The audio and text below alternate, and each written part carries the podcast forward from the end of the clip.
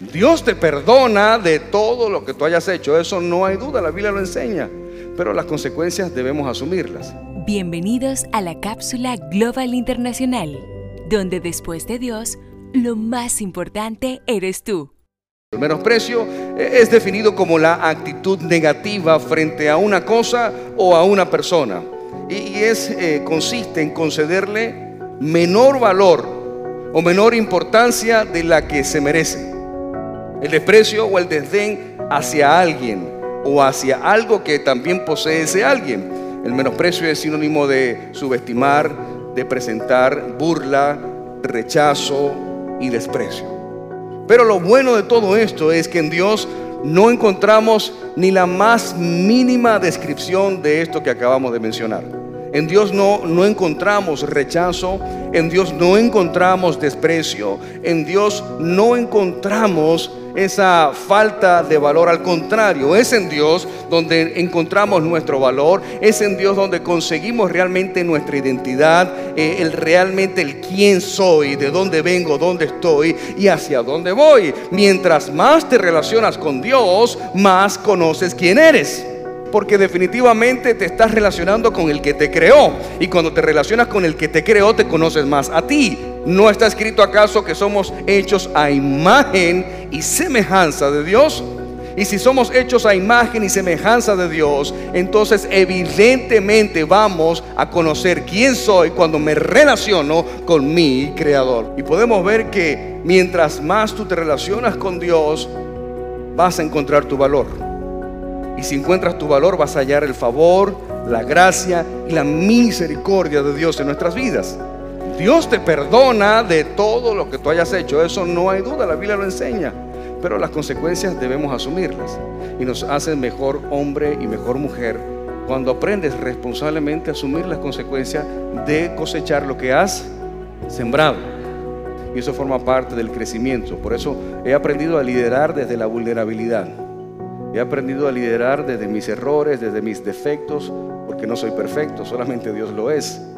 Pero hablo de mis errores y mis defectos no como de algo que me domina, sino como algo que me dominó por un tiempo.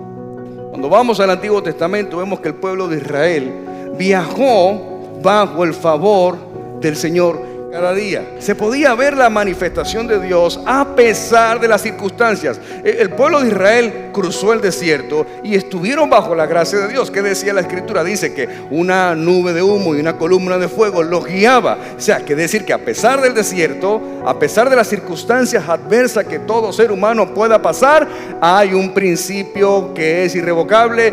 Dios siempre va a estar contigo.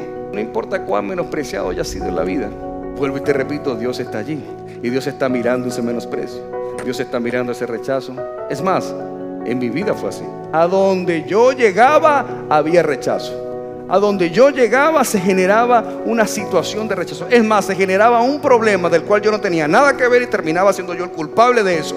Algo parecido con la realidad suya es pura casualidad. Esa era mi vida. Pero hubo alguien también que fue rechazado en esta vida. Se llama Jesús fue rechazado. Dice, a los suyos vino y los suyos no le recibieron.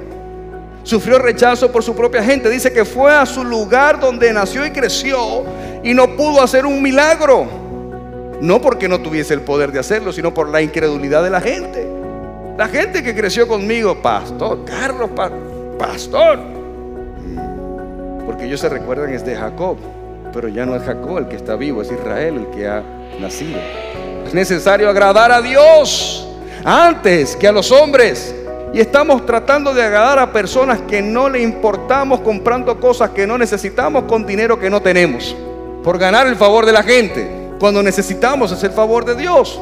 Hay gente que no es feliz si no tiene algo o alguien en su vida. Siempre el ser humano quiere más. Salomón escribió, no le negué nada a mis ojos. No se cansa el ojo de ver, dice las escrituras. Porque nunca es suficiente para el ser humano. Y no estoy hablando de conformismo, estoy hablando de satisfacción, de plenitud. La plenitud de Dios, cuando eres pleno en todas las áreas de tu vida, es porque Dios está contigo. Estoy hablando de la, insatisfacción del corazón del ser humano. Cuando ponemos nuestra felicidad en las manos de alguien o de algo, tu felicidad no depende de una persona. Tu felicidad no depende de una cosa. Tu felicidad depende única y exclusivamente de Dios, el que creó los cielos y la tierra y el que te ha creado a ti.